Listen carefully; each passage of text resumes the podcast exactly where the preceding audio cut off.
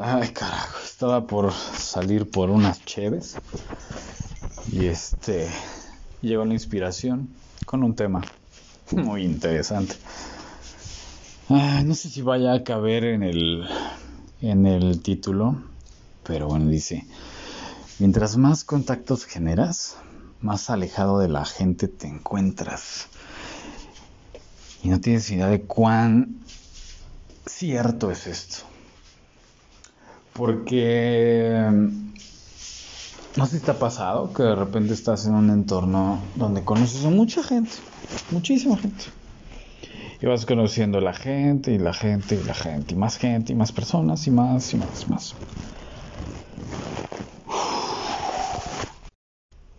Pero te empiezas a alejar de ti. Porque empiezas a escuchar a los demás. Empiezas a escuchar sus miedos, sus inquietudes, sus necesidades. Y de repente estás en un cuarto con cientos de miles de personas. Y puedes estar en el momento más solo. O más desolado, que es alejarte del sol. Eso pasa. Ay, perdón. Ay, güey. Eso pasa cuando te rodeas de gente y estás muy enfocado en, en un resultado que no tiene nada que ver contigo.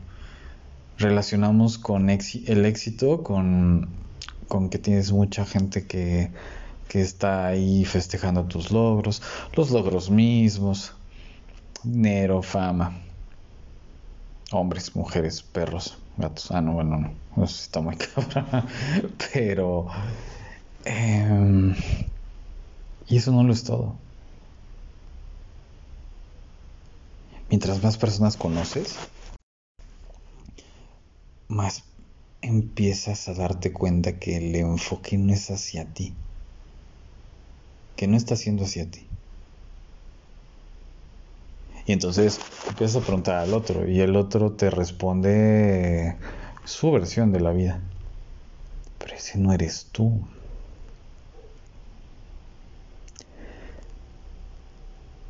En el momento en que te des cuenta de que la vida como tal no depende, pero no depende de lo que hagas o de la gente que te rodeas. Y cada vez que conoces a más y más y más gente, que es importante trabajar la parte social, si conoces a más gente, esas personas empiezan a involucrarse más en proyectos y demás. Pero a lo mejor en algún momento quieren involucrarse contigo, pero tú no estás conectado contigo. Si tú no te conectas contigo, vale o madre. Puede que este sea un mal viaje muy loco. Y la verdad es que puede que no sepa a dónde vaya. Pero mm, ahora que he estado haciendo alianzas de negocio un poquito más, digo, me he enfocado de lleno a sesiones también. Me encanta.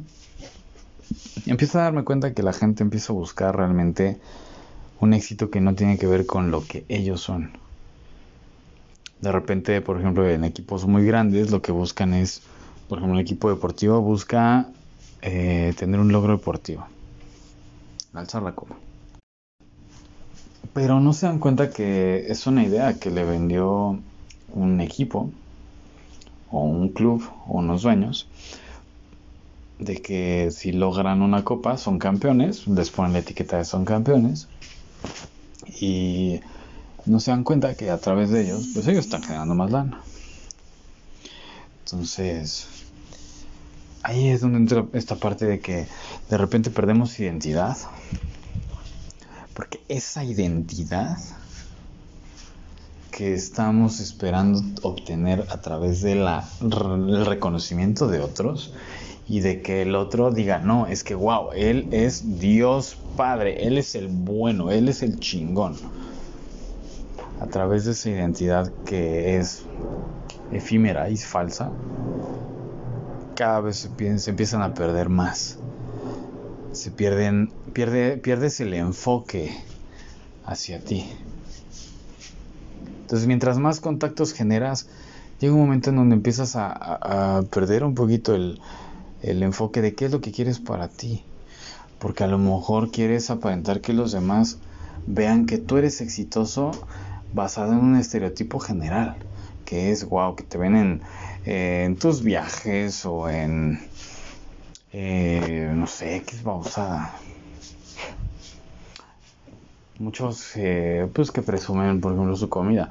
Yo, por ejemplo, en redes sociales, de repente, si presumo algo de comida, presumo un asado que estoy haciendo, o a lo mejor un, en mi desayuno, pues para antojarte, la neta. No te estoy vendiendo nada. Solo que soy muy bueno cocinando. y que si en algún momento tengo la oportunidad de echar un, un taco, yo encantado de compartirlo contigo. Ay, puta, si llego a hacer un asado para ti, no, bueno, es, pues es algo glorioso porque yo no lo hago para cualquier persona. Pero ese es el contacto con personas. Siempre lo he dicho, odio a la gente, me caga, la vomito. Muevo comunidades de más de 8000 miembros. Odio a la gente, pero amo a las personas, creo en las personas. Porque detrás de las personas siempre hay un niño que está esperando que alguien le, le, ayude a, levantarse o a caminar. Por eso doy sesiones, por eso trabajo la parte mental, no solo la parte psicológica. Entonces, no tengas miedo de rodearte con más gente, porque ellos, o sea, la masa lo que te ayuda es identificar a los que sí, con quienes sí puedes jalar. Con los que no, no pasa nada, es bueno tenerlos ahí. Se está poniendo muy de moda esta parte de tener un ganado. Pues es lo mismo. Acá ahí es más enfocado a la parte sexual y afectiva y económica. Pero habrá personas con las cuales estos ganaderos o ganaderas o ganaderes, como quieres, como quieres, pues esas personas tienen también a algunas incondicionales que no les están vendiendo nada. Un OnlyFans, pues obviamente vende, vende un, pues fantasías, vende, vende muchas situaciones ilusorias. Todo lo que tenga que ver con lo digital, pues es ilusorio, es humo, todo es humo. Pero aquí el tema de que y ese es otro punto estaría interesante o sea, plasmar esa es más yo creo que el siguiente episodio así que no te vayas el 79 va a ser enfocado sobre el humo pero sí este es importante vender humo cuando vendes humo significa que estás asando algo detrás que yo voy a hablar ahorita de eso mm, a ver qué chingado sale pero bueno, el tema acá principal, que bueno, ya voy a cortar este rollo porque si no parece un podcast. Ah, chinga. Es un podcast. Mientras más contactos generes, pero tu enfoque no esté a nivel personal, te vas a perder, mi hijo. Más vas a estar más alejado de, de la gente y por ende de ti mismo. Si es que abre tu lado social. Es importantísimo pero a través de tu lado social comparte las ideas que fluyen a través de ti y vas identificando a tus aliados.